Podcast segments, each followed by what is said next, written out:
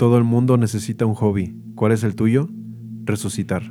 Daniel Craig a Javier Bardem.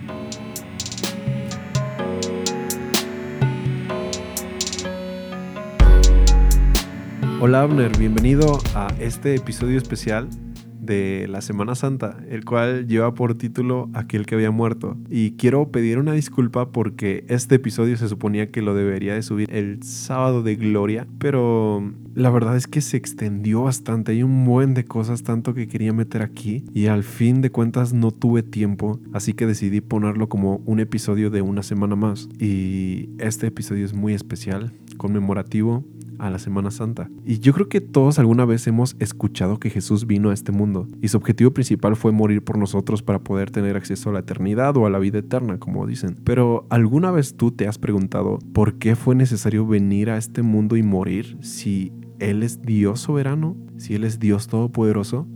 ¿Por qué crucificarían a alguien siendo tan bueno que tal vez lo único malo que pudo haber hecho es amar? Estas son algunas de las cuestiones que me he preguntado desde que conocí la historia de Jesús y en este episodio trataré de responder a estas preguntas respecto a lo que sé y lo que he aprendido.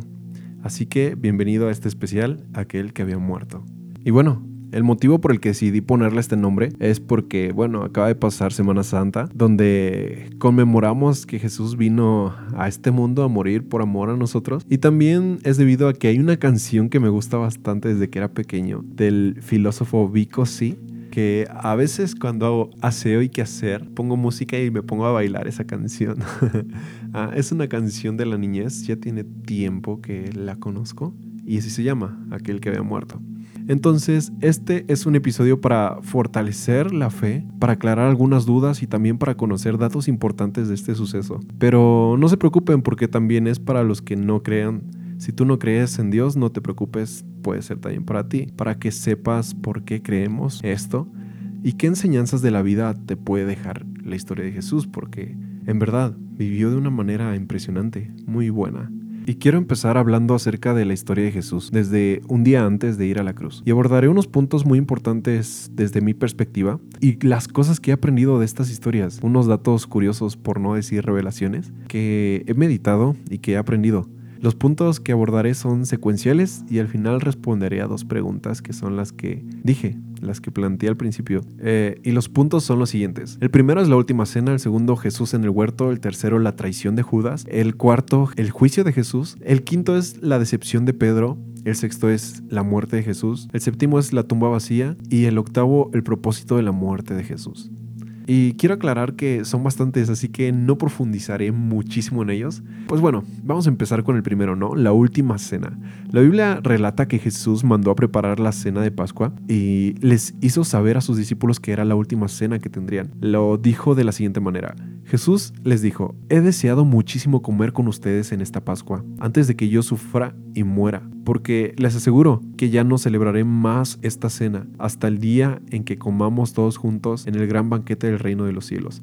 Así dice Lucas 22, 15 al 16. En el transcurso de la última cena pasa algo que hasta hoy es practicado en las iglesias, pues Jesús hace como un tipo brindis con pan y vino y relata que esto sería algo simbólico, que se hará recordando la muerte de Jesús y la promesa viva que vendrá nuevamente vestido de gloria y majestad.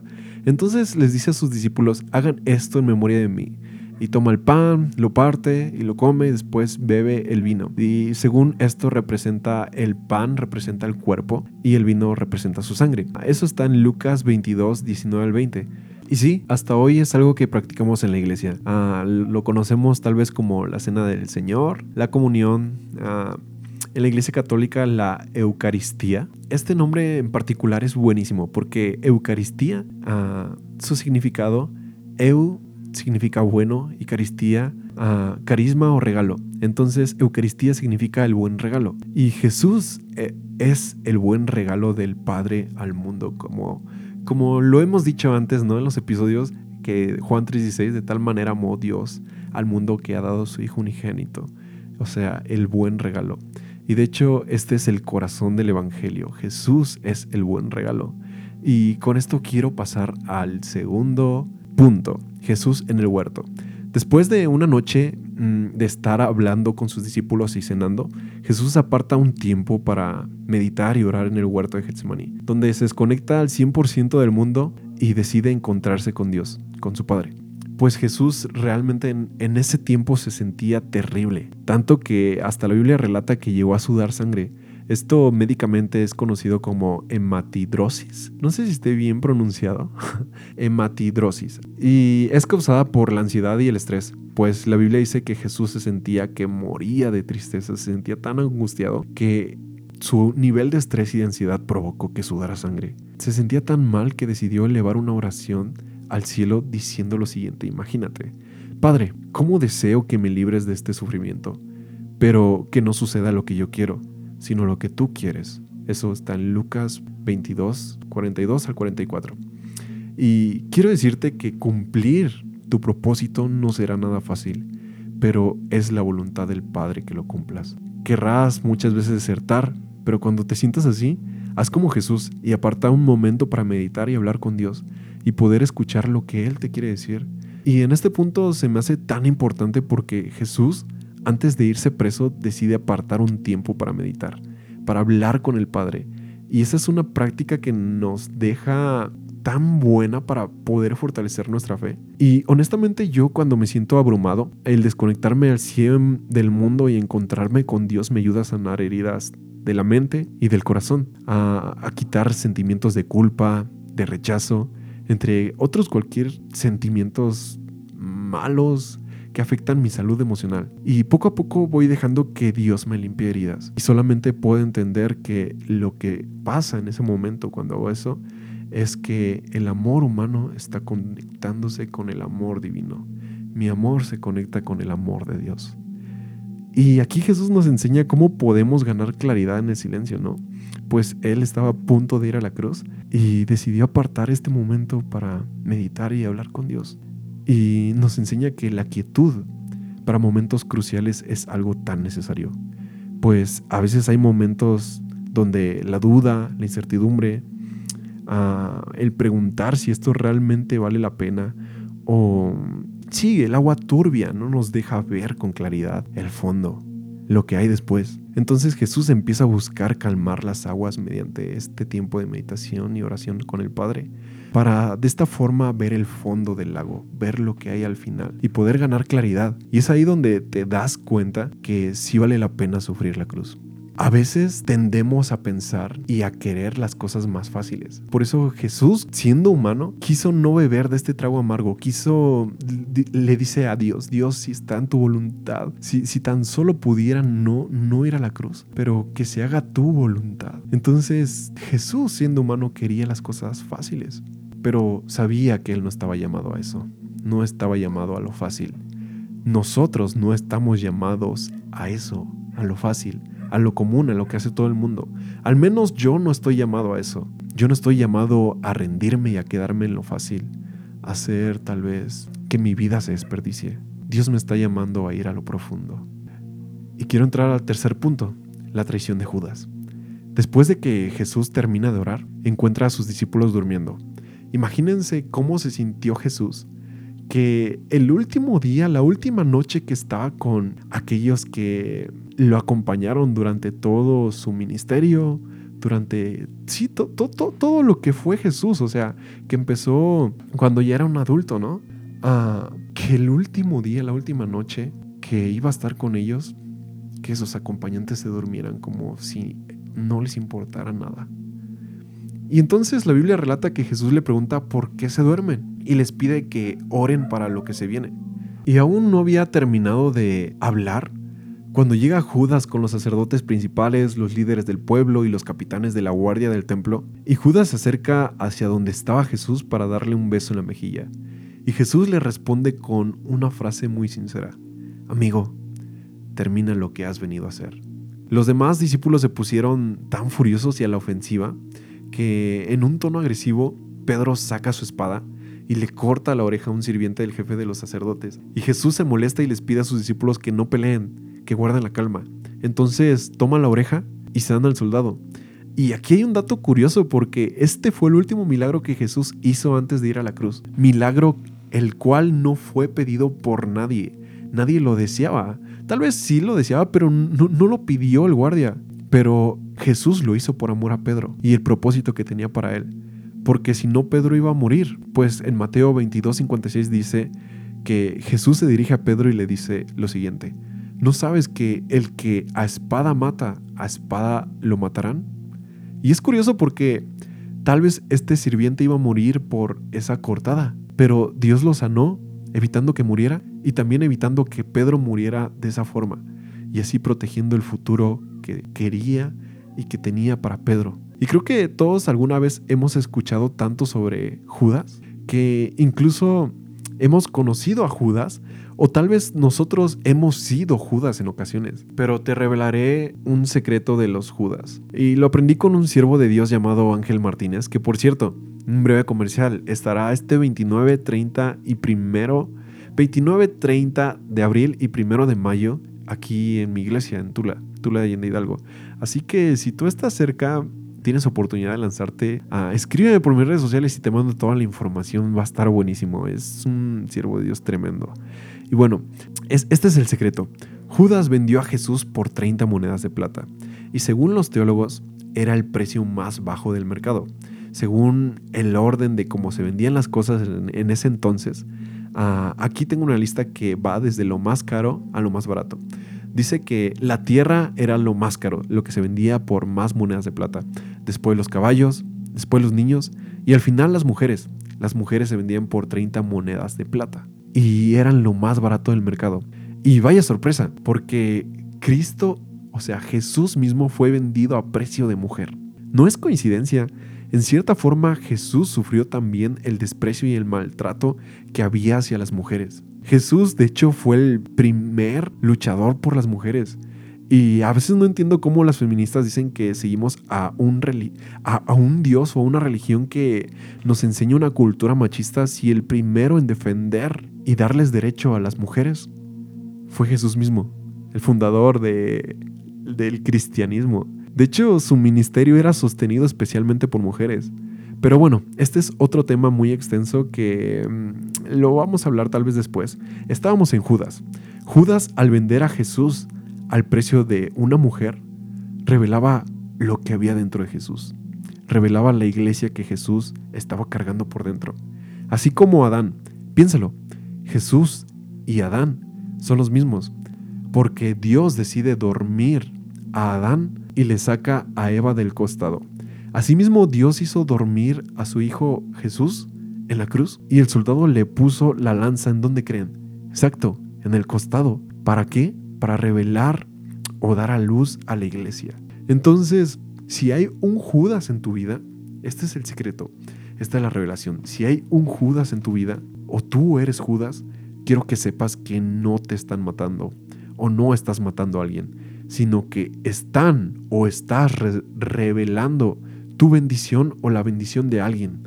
Están revelando la iglesia, tu iglesia, tu movimiento, tu causa más grande. Así que no te angusties por los Judas, que están revelando lo que va a venir, que será glorioso. Y quiero entrar al cuarto punto, el cual es el juicio de Jesús. Y este es el punto más corto, pues solamente es una explicación. Ah, en el tiempo cuando Jesús fue apresado, era el tiempo de Pascua.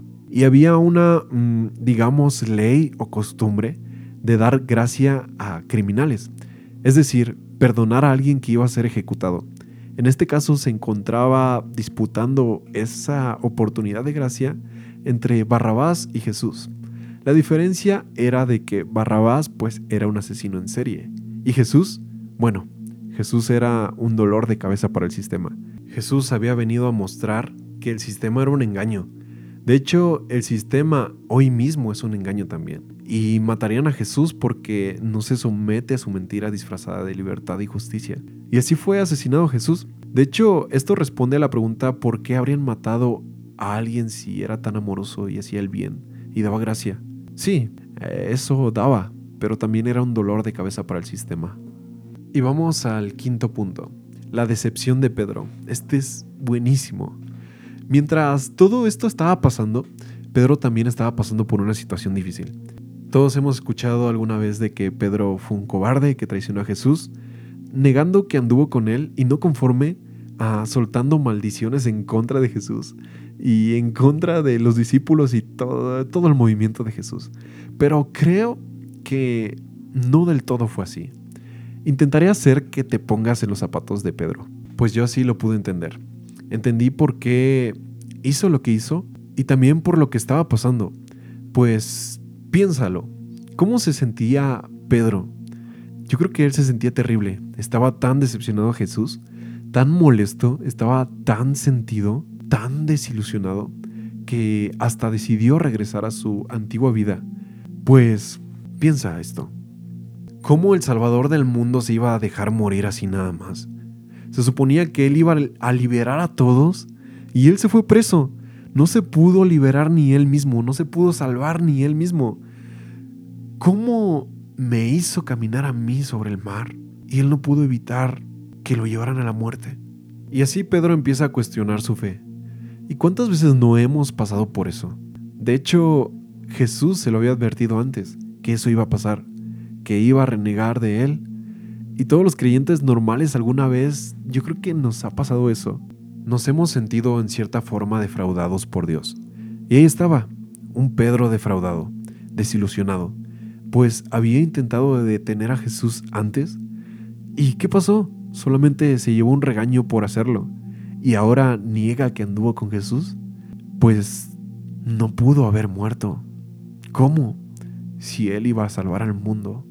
¿Cómo nada más se dejó morir así? ¿Todos estos años fueron en vano? Yo creo que así pensó él. ¿Y cuántas veces nosotros no hemos sentido que algo solamente fue una pérdida, que algo no valió la pena, que tantos años y todo lo que hicimos no valió absolutamente de nada, que todo fue en vano? Pero déjame decirte que aunque tú no lo puedas ver ahorita, porque tal vez estés como Pedro, metido en un hueco de dolor y decepción donde no puedas ver todo el panorama amplio, pero Dios está viendo todo el panorama. Y Dios hoy te dice, confía, hay un propósito en todo esto, hay uno grande, que aunque ahora tú no lo puedes ver, pero cuando lo veas, comprenderás que valió absolutamente la pena. Tu futuro está seguro en mí. Y vamos a pasar al punto 6. La vida de Jesús fue una muestra de que Dios no ha abandonado nuestro mundo. Al contrario, lo amó tanto que dio lo mejor del cielo, a su Hijo unigénito, su único Hijo, para que viniera a cambiar este mundo. Y la muerte de Jesús fue la mayor muestra de amor para nosotros, pues Jesús dio su vida como un buen regalo para así nosotros obtener vida en abundancia, para obtener una vida eterna. Y es tan bueno meditar en esto el ocupar un tiempo siquiera para estar pensando en la cruz. Y no solamente en Semana Santa, pues la cruz y lo que Jesús hizo son dignos de admirar cualquier día del año. Ah, la cruz y lo que Jesús hizo son el corazón de las buenas nuevas, el corazón del Evangelio. La cruz es más hermosa y más profunda de lo que parece, de lo que nos han enseñado, nos han contado o hemos escuchado. Ah, por eso me tardé tanto en sacar este episodio. Quise hablar de tantas cosas a la vez. Y es que cada vez que meditas o lees de esto, de la cruz, encuentras más y más cosas. Cada vez que lees sobre la vida de Jesús, encuentras más y más cosas. Para mí, la cruz, una de las cosas que hizo es que expuso a las civilizaciones y el mal gobierno. Porque Jesús vino para cambiar la forma de pensar y vino a formar una nueva civilización a reformar las estructuras sociales y planteó una nueva sociedad con mentalidad del reino de los cielos. Vino a enseñarnos que es posible vivir el cielo aquí en la tierra, hasta políticamente, y nos llama día a día a rechazarnos y a empezar a vivir en abundancia, en la vida eterna, a disfrutar de lo eterno. Qué ganas tengo de lo eterno. Y nos invita día a día a seguirlo y tomar nuestra cruz y seguirlo. El punto 7. La tumba vacía. Según Juan 20 del 1 al 9, ah, relata sobre la historia de cuando la tumba está vacía y van los discípulos a ver la tumba, a Juan y Pedro. Y según relata que era el primer día de la semana, mm, vamos a suponer que era domingo en la mañana, como se celebra normalmente. Entonces dice que Pedro entró a la tumba derrotado, inseguro, muerto, porque recuerda, estaba totalmente decepcionado. Entonces estaba muerto, así como Jesús entró a esa tumba. Y aunque tal vez no estaba físicamente muerto, pero sí en cuestiones de fe. Pero salió de esa tumba, así como Jesús salió. Pedro salió de esa tumba como el líder del próximo movimiento cristiano, como el líder de la iglesia primitiva, movimiento que prevalece aún dos mil años después, uno de los movimientos más estables de todos los tiempos, y es algo que nosotros como seguidores de Jesús podemos experimentar, el poder de la resurrección. Y Pedro de hecho en su libro nos muestra de que hay esperanza, hay un futuro seguro, un futuro que es indestructible, que no se contamina, que es inmarchitable, que no se oxida. Y Pedro cuando entró a la tumba de Jesús, experimentó el poder de la resurrección. Se dio cuenta que Jesús realmente era quien decía ser y pudo entender todo lo que Jesús había dicho y había enseñado y había hablado con él desde antes, que no lo entendía porque estaba hundido en ese hueco. Pero entró a la tumba y salió de ese hueco y vio todo el panorama. Y aún mejor, pues él había visto y oído siempre a Jesús frente a frente, físicamente. Y su fe salió totalmente reconstruida. De hecho, construida con una fe más grande, mucho mayor, pues Él era testimonio vivo de Jesús en este mundo y de la resurrección de Jesús. El pasado de Pedro ya no lo definía más. Ya no era una persona cobarde, tímida, con miedos, enojona, impulsiva, pues había experimentado el proceso de morir y resucitar.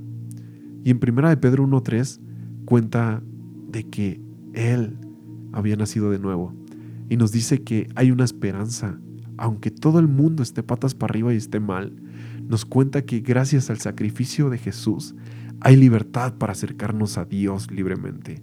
Cristo nos abrió la puerta, nos invita a entrar mediante morir a nosotros mismos y resucitar en Él, vivir el proceso de una nueva vida y experimentar junto con Él el poder de la resurrección. El octavo punto, el propósito de la muerte de Jesús. Jesús tuvo que ser roto, quebrantado, derramado para la restauración de esta tierra. Y esto a mí me arroja un secreto de vida. Me hace recordar que cada día es un regalo. De hecho, me hace pensar que todo aquí es un regalo. Si empezamos a ver así la vida, ya no viviríamos con el estrés de conseguir y conseguir porque nos hace falta algo. Ah, de hecho hasta nos salvaría del cinismo. Jesús vino para mostrarnos cómo vivir y nos invita a imitarlo, a vivir la experiencia de la cruz, a ser quebrantados y derramados en algo, en nuestro propósito. Un propósito que luche por la sanidad, por la restauración de la tierra, porque el mundo necesita el regalo de quién eres tú, así como aceptar el regalo de Jesús. Pero ¿cómo puedo yo encontrar mi propósito? Pues bueno, Hebreos 12.2 dice, Jesús soportó la vergüenza de morir clavado en una cruz porque sabía que después de tanto sufrimiento sería muy feliz. Y ahora se ha sentado a la derecha del trono de Dios. Y aquí te quiero preguntar a ti, ¿qué te da gozo? ¿Qué te da un gozo para soportar la cruz? ¿Cuál es tu pasión? ¿Cuál es tu anhelo? ¿Qué es lo que te haga despertar por la mañana y esforzarte?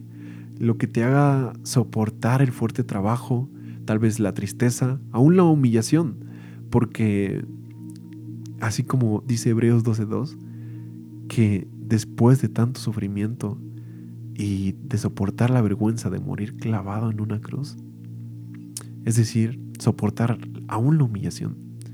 De hecho, hasta dicen que Jesús murió desnudo. Entonces, ¿qué es lo que te hace soportar la vergüenza?